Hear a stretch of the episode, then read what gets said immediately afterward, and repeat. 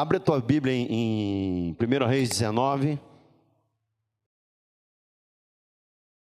1 Reis 19, 3. Elias teve medo e fugiu para salvar sua vida. Em Beceba de Judá, ele deixou seu servo e entrou no deserto. Caminhando um dia, chegou a um pé de giesta, ou zimbro, que é a mesma coisa, tá? Sentou-se debaixo dele e orou pedindo a morte. Já tive o bastante, Senhor. Tira minha vida, não sou melhor que os meus antepassados. Depois se deitou debaixo da árvore e dormiu. De repente um anjo tocou nele e disse: Levanta-te e coma. Elias olhou ao redor e ali, junto à sua cabeça, havia um pão assado sobre brasas quentes e um jarro de água. Ele comeu, bebeu, deitou-se de novo. O anjo do Senhor voltou, tocou nele e disse: Levanta-te, levanta-se e coma, pois a sua viagem será muito longa. Então ele levantou, comeu e bebeu. Fortalecido com aquela comida, viajou 40 dias e 40 noites até chegar a Horebe, o monte de Deus. Ali entrou numa caverna e passou a noite.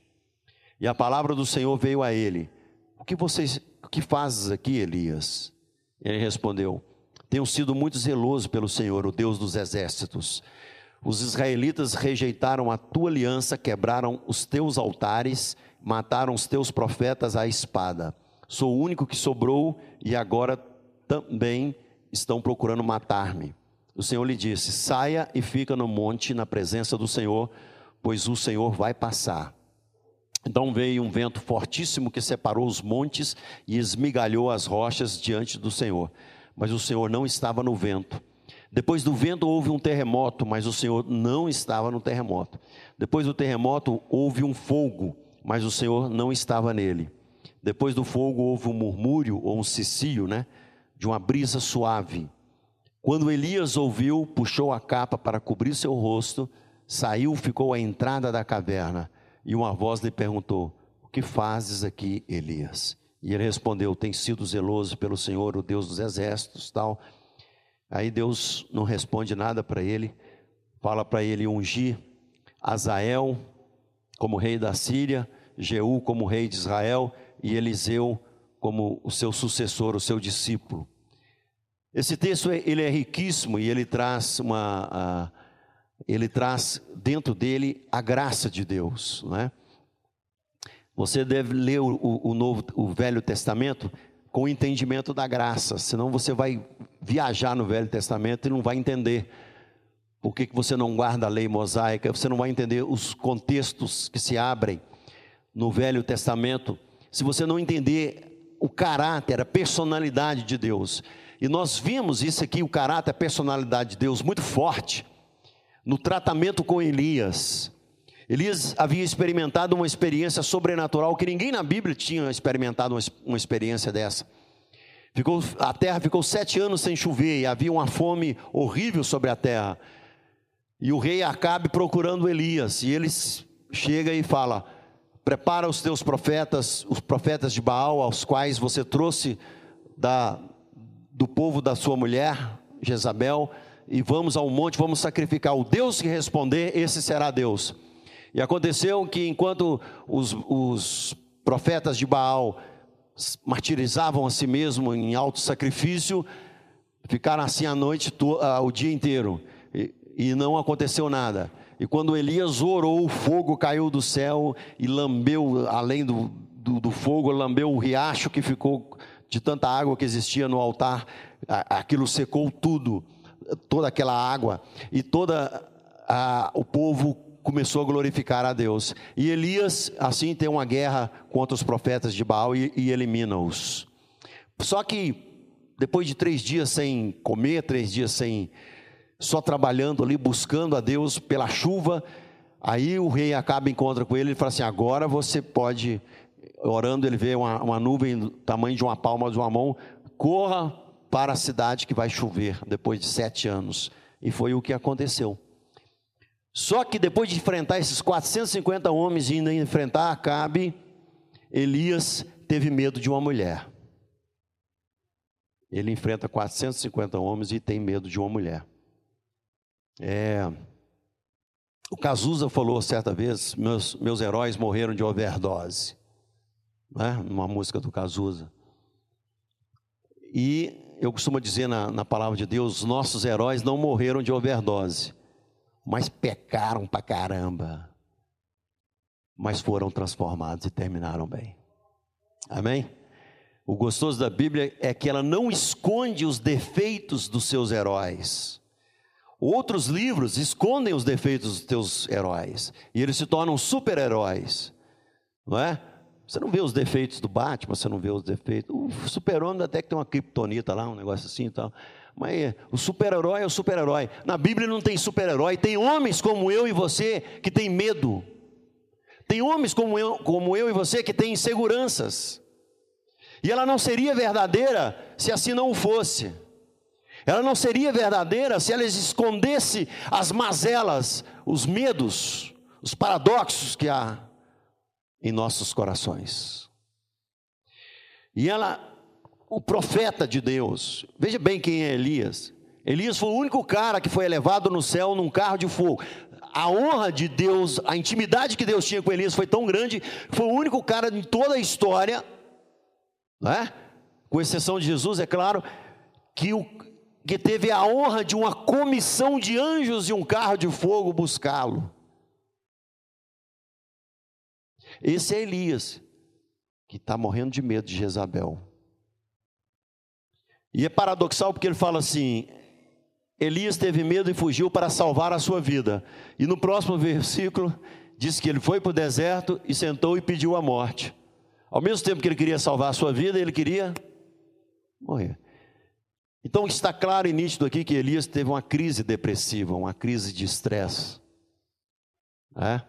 Muitas pessoas acham que cristãos não têm depressão. Eu aconselho, conheço muitos que têm depressão e que venceram a grande né, uma doença física como qualquer uma que, que o seu cérebro para de produzir serotonina, dopamina, noradrenalina, assim como o que tem o que tem é, úlcera, o seu estômago também deixa de produzir algumas coisas, assim o seu cérebro também é como uma doença como outra qualquer. E Elias, então, como um homem qualquer que adoece,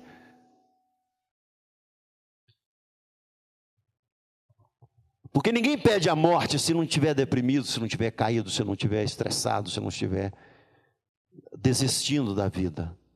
Mas você vê a graça de Deus. Você vê a graça de Deus. Lá no versículo 6, né, antes do versículo 6, antes um pouco do 6, de repente o anjo tocou nele e disse: Levanta-te e come. Elias olhou ao redor, tipo assim, meio com sono. Junto à sua cabeça havia um pão assado sobre brasas quentes e um jarro de água. Dava para pregar só isso aqui, né? Não dá para passar. E ele comeu, bebeu e deitou de novo. Deus respeitou. Deus falou para o anjo: Deixa ele dormir. Amém? Deixa ele dormir. Ele está cansado. Esse é o Deus da graça que a Bíblia ensina. O outro Deus que você conhece não é esse Deus. Meu servo está cansado. Deixa o cara dormir. Acho que Deus não fala cara, mas deixa. deixa. O máximo que ele fala é brother. Deixa o brother dormir. Deixa ele dormir. E o anjo deixou ele dormir, depois tocou nele de novo, levanta-se e coma, pois a sua viagem será muito longa. Nós vemos três fases aqui interessantes que nós passamos nas nossas vidas. Nós temos a fase de essa zimbro, né? Que é a fase da crise. Você sempre tem três fases. Por isso Jesus falou: Eu sou a verdade, o caminho e a vida. Sempre na Bíblia as coisas estão em três. Elias estava debaixo do zimbro, depois ele caminhou 40 dias e 40 noites, depois ele estava na caverna. A fase debaixo do zimbro é aquela fase do medo, da insegurança, como Elias estava. Chateado. Ele tinha um pensamento errado, ele achava que ele era melhor do que o povo. Tinha um, um orgulho no coração de Elias. Eles não buscam a Deus. Ele fala para Deus, né? Ninguém em Israel busca o Senhor. Eu não sou melhor do que os meus antepassados. Na verdade, ele achava que ele era. Ele achava que depois daquele avivamento sobre o Monte Carmelo, onde vários profetas foram mortos, que as coisas iriam acontecer. Mas a resposta que ele teve, Jezabel disse assim: assim faça, é, assim farei com a sua vida a mesma coisa que você fez com os meus profetas. Em outras palavras, eu vou arrancar o teu pescoço com a espada, Elias. Inseguro, medroso, gemeu durante sete anos por aquela experiência e nada aconteceu. Isso é a fase do zimbro. E muitos de vocês passam por isso, e nós passamos por isso. A fase que estamos deitados no zimbro, depois que vemos milagres de Deus, depois que vemos fogo passar, terremotos acontecerem, nós deitamos debaixo do zimbro.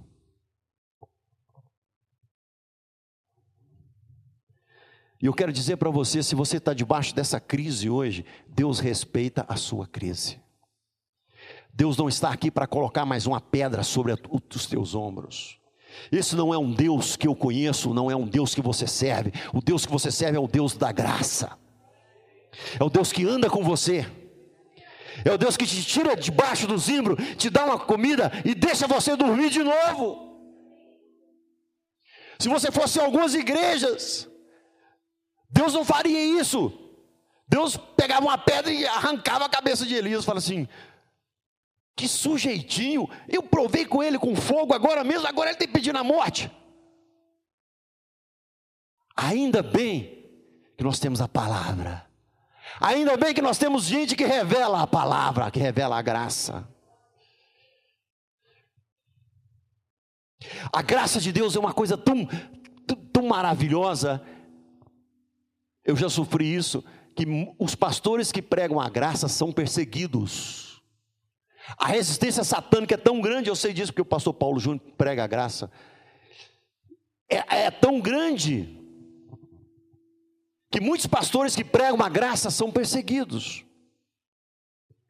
Porque nós queremos lei, nós queremos um Deus duro. Nós queremos um Deus. Está muito alto o microfone? Tá bom. Nós queremos um Deus que resolve as coisas da maneira rápida e resolve as coisas da maneira é, linear. Tudo na nossa vida hoje, né? O pensamento do homem tende a linear, linearidade, né? Tudo retinho, tudo perfeito, em duas linhas retas. A vida não é assim, você não é assim. Você, na verdade, você é energia. Você é formada por uma partícula chamada partícula onda. Essa matéria que você vê, isso tem uma mistura da sua consciência que faz com que essas partículas compactuam. Você sabia que isso é energia? Por isso, quando você sente a unção de Deus, sua orelha queima, você fica com calor. Amém? é. O pessoal da física quântica já está chegando lá. Estão chegando pertinho de Deus. Se você estiver na velocidade da luz, você vira energia. Você volta ao seu estágio, seu estado natural. Então você é formado por, um, por um ondas. O Niemeyer descobriu isso e se tornou o arquiteto mais famoso do mundo. As obras que eles fazem têm ondas. Ele tirou, a arquitetura deixou de ser linear com ele e passou a ter curvas. Nas nossas vidas, igual nós cantamos aqui, jangadas, é uma curva. Tem dia que você está diante da ponte, a ponte caiu, e aí? Você vai desistir? Pega a madeira, faz jangada. Esse pensamento linear, ah, ele fez, levou. Não, isso é coisa, coisa linear. Na pós-modernidade de hoje, nós devemos entender as coisas como ondas, como maturidade. Deus vai te amadurecendo. Amém, meus queridos? Não é uma questão de maldição, disso, daquilo. Ah, fulano, pensa diferente, pensa no crescimento. Deus permite, Deus permitiu Elias estar ali. Deus usou o estresse de Elias e mandou ele comer. Deus traz solução também. O pão e brasas quentes e um jarro de água, você vê aqui a trindade. O pão, quem é o pão da vida? Jesus. A brasa quente é Deus, é o trono de Deus, é o fulgor da glória de Deus. E a água é o Deus estava falando para ele, Elias, nós, eu, meu filho e o Espírito Santo, nós vamos te curar. Amém? Quando você está deitado debaixo da, da fase do zimbro, você pode esperar que tem três pessoas unidas numa só, chamado Pai, Filho e Espírito Santo, que vai andar com você. A tua família pode te abandonar, qualquer pessoa pode te abandonar, mas Deus não vai te abandonar. Ele vai estar andando com você. Amém? E ele desceu, andou. A comida que Deus nos dá, ela é diferente da comida natural. Foi um pão diferente, cozinhado, né, cozido, assado, sei lá como esse pão foi, mas numa brasa quente e fez com que Elias andasse 40 dias e 40 noites. É impossível de um homem andar 40 dias e 40 noites. É impossível de um homem ficar 40 dias sem dormir, sentado. Agora, andando 40 dias e 40 noites. Então foi uma comida sobre sobrenatural. O sobrenatural está na sua crise. Você pode não ver, mas ele está operando em você o sobrenatural está te amadurecendo. Deus não é de muita conversa, mas quando Ele fala, dá licença. Amém? Deus não é de muita resposta. Geralmente Ele te pergunta, em vez de te dar uma resposta, para que você vá mais profundo ainda. Então, nesse caminhar, na segunda fase, o caminhar, 40 dias e 40 noites, Segunda fase da sua vida é quando você está aprendendo, quando você está saindo da crise, começando a sair, você vai entendendo. Elias foi entendendo. Não, os meus antepassados, eu não sou melhor do que os meus antepassados, não. Não, não é, a coisa não era assim, tá? Deus moveu ali. Eu conheci o mover de Deus com fogo, eu conheci o mover de Deus assim. 40 dias e 40 noites o Espírito Santo falando com Elias. Elias, vamos, vamos tratar do teu medo, Elias, vamos mexer nessa, vamos, vamos mudar. Eu acho que nesses 40 dias e 40 noites, Deus mexeu na mente, no pensamento, nos paradigmas de Elias. Deus mudou ali os seus pensamentos. Não é assim. Elias começou a entender Deus. Elias também conhecia o Deus do fogo, o Deus que matava, o Deus que, que estava numa batalha e que crianças morriam, o Deus mosaico, o Deus da lei de Moisés. Deus foi explicando para ele, Deus foi revelando a graça para ele. Houve nesses 40 dias e 40 noites um mover de reestruturação do pensamento de Elias. Você também passa por isso, essa é a sua segunda fase quando você, através da palavra, por isso que é importante você ler a palavra todos os dias, amém, queridos? Eu leio todos os dias a palavra, meu café da manhã é a palavra de Deus. Eu pego a palavra, pego meu violão, ah, acordo uns vizinhos, tem dia que eu canto baixinho, mas já teve vizinho que falou assim: Olha, de manhã é tão bom ouvir. Aí de vez em quando eu sei que o vizinho está ouvindo, aí eu canto umas músicas mais de evangelismo, vai pregando. Porque Deus reestruturou nesses 40 dias e 40 noites a palavra dele na mente de Elias. Porque se ele não tivesse reestruturado, Elias não conseguiria entrar na terceira fase, que era a fase da caverna. Você só consegue entrar num tratamento pessoal íntimo com Deus depois que você reestrutura a sua mente. Romanos 12, 1. Mas transformai-vos pela renovação da vossa mente. A palavra de Deus transforma nossas mentes. A sua mente às vezes está muito secular, está muito linear, como eu falei. Deus às vezes coloca é, belezas, cores novas na sua mente. E ele, fortalecido, andou, ali ouvindo Deus, e entrou numa caverna e passou a noite. Deus ainda respeita, né? 40 dias, 40 noites. Pode ser que ali no final do, daqueles dias Elias cansou, dormiu na caverna. E o Senhor veio a ele e disse: Que fazes aqui, Elias? Veja bem, olha a pergunta de Deus, presta atenção. Primeiro ele manda o anjo lá atrás, na crise, falar para ele: levanta e come. Agora Deus fala assim: que fazes aqui, Elias? Em nenhum momento você viu Deus dizer o seguinte: Elias, que covardia é essa, rapaz? Se fosse a gente, nós estaríamos assim, né? O que, que é isso? Você não viu o que eu fiz?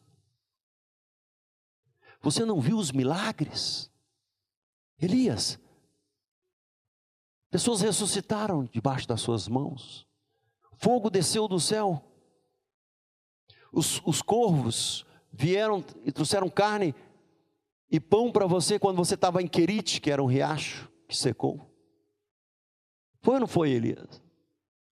Deus poderia ter falado: Você não aprendeu, Elias? Até quando eu vou te ensinar? Talvez isso era o que nós faríamos. Deus fala para ele: Que fazes aqui, Elias? Amém? Está entendendo Deus da graça? Movendo na crise humana, é o sagrado misturando-se ao humano. Foi por isso que Deus aceitou o sacrifício de Abel e não de Caim. Caim trazia as coisas da terra, coisas que não têm vida, pulsação, sangue. Abel trouxe sangue, pulsação, feeling, Abel estava dizendo: Deus mistura comigo nesse sangue, nessa carne. Amém? Deus aqui mistura o sagrado, mistura com o humano, com o inseguro, com o medo. O sagrado quer restaurar toda essa parte nossa e nos fazer vitoriosos e terminarmos bem. Amém? Como você começa e como você termina. O importante é o término, o importante é o fim. E ali, depois de passar, assim, aqui daria umas cinco pregações, eu quero passar, senão eu vou, eu vou perder o que eu. Esse vento forte, esse terremoto que passa, esse fogo, todos eles têm uma, têm uma simbologia, tem a palavra no grego aqui que poderia dar para vocês mas ele não, passou um vento tão forte que despedaçava as pedras. Depois teve um terremoto. Deus estava mostrando para Elias o seguinte: agora na caverna, aonde eu vou tratar nas suas intimidades, no seu coração, eu não trato nas suas intimidades, nas profundidades do seu ser, com fogo. Elias só estava acostumado com milagres sobrenaturais. Meus irmãos, cuidados, se você ficar, a sua fé for baseada em cura somente. Não, Deus cura, eu creio que Deus cura, eu oro com pessoas enfermas. Ontem eu estava no hospital orando com uma pessoa, uma, uma grande amiga que teve eclâmpsia na, na, na, ao dar à luz. Eu creio na cura de Deus, amém? Mas se você ficar acostumado só com a cura, se você ficar acostumado só com um grande mover, ah, eu vou naquele culto porque as pessoas caem, porque tem dente de ouro, porque tem assim, porque tem assado. Cuidado, a sua fé precisa ser mais profunda. Porque Deus estava mostrando para Elias que ele passa assim no dente de ouro, ele passa no que cai, ele passa no poder, ele passa na cura. Mas quando ele for falar com você, ele vai falar através de uma brisa suave porque ela vai penetrar como uma espada de dois gumes nas profundidades da sua alma, como diz Hebreus, onde discerne corpo, alma e espírito, nas profundidades, no âmago da sua existência. Depois que passou, olha o versículo 12: Depois do terremoto houve um fogo, mas o Senhor não estava nele. Depois do fogo, na, na porta da caverna, houve um murmúrio de uma brisa suave.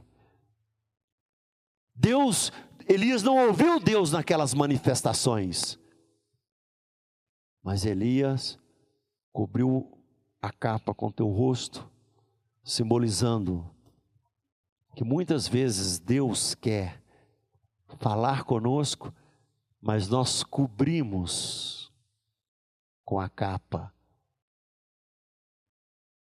Nós não deixamos Deus entrar profundamente às vezes.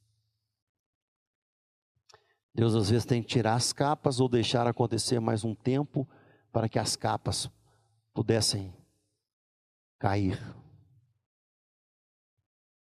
Aí, mesmo com capa, mesmo com o rosto coberto, estando na caverna, a caverna é a terceira fase. Primeira fase, o zimbro. Segunda fase, a caminhada. Primeira fase, a crise. Segunda fase, renovação da sua mente.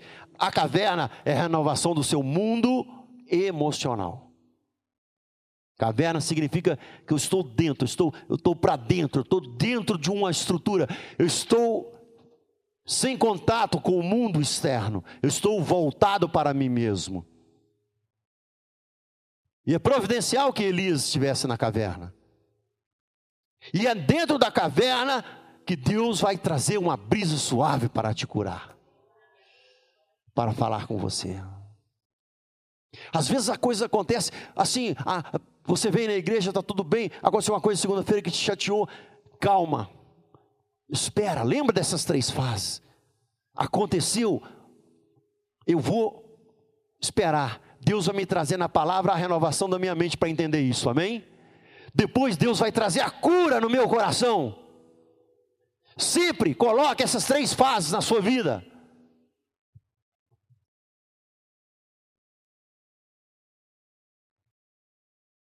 Jesus, quando olhou para os apóstolos, falou assim, e, e para os fariseus, falou assim: Eu sou a verdade, caminho e a vida. Eu sou a verdade que te tira debaixo do, do zimbro. Eu sou o caminho que caminha com você até o monte. E eu sou a vida que te tira da caverna.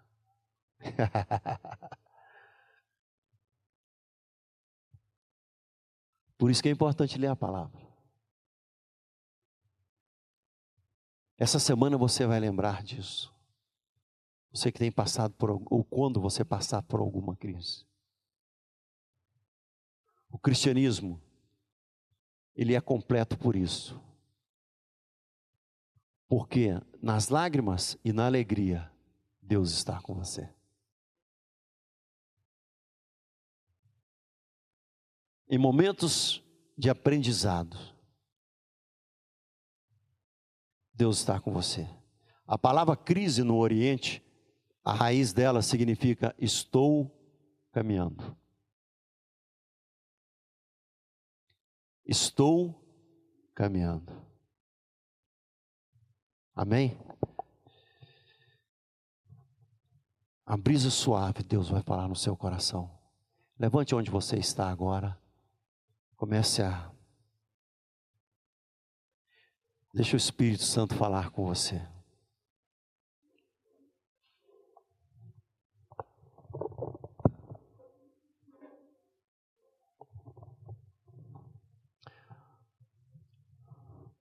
Feche os seus olhos agora.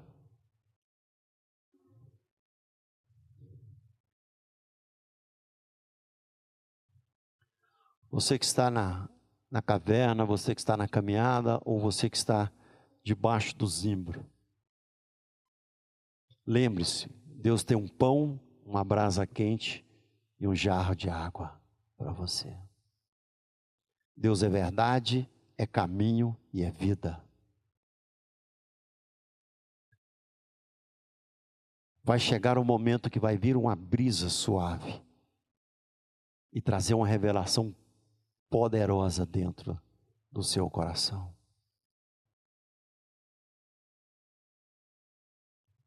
É isso que eu quis dizer nessa música, né, em Jangadas. Né? Quando vejo medo na estrada, não consigo ir. Né, quando vejo o que já construí, eu continuo a caminhar. Pode a ponte deste caminho a enchente levar, mas se eu uso as suas madeiras, eu faço jangadas. Para quê?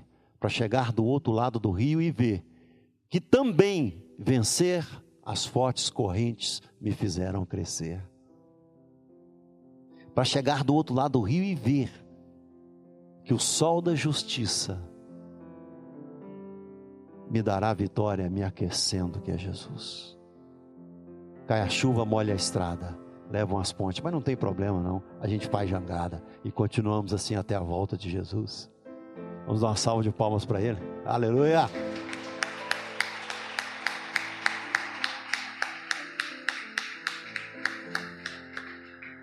Vou passar pastor Júnior, mas antes eu gostaria que você levantasse suas mãos e orasse comigo. Dissesse, Pai, Tu és a brasa quente, o pão quente e a bilha de água. Nós estamos aqui essa, essa manhã, com os corações abertos, para te receber, para entender das profundidades de nós mesmos, entendendo Jesus chegamos a nós mesmos, crescemos dentro de nós. A Sua graça é um caminho que não me condena, como a lei, mas que me dá a mão para que eu chegue, mesmo aonde há, onde há pedra, mesmo aonde há curvas, nós iremos chegar. Porque a graça de Deus está do meu lado, e o nome dela, Jesus, minha salvação, meu perdão, minha profundidade.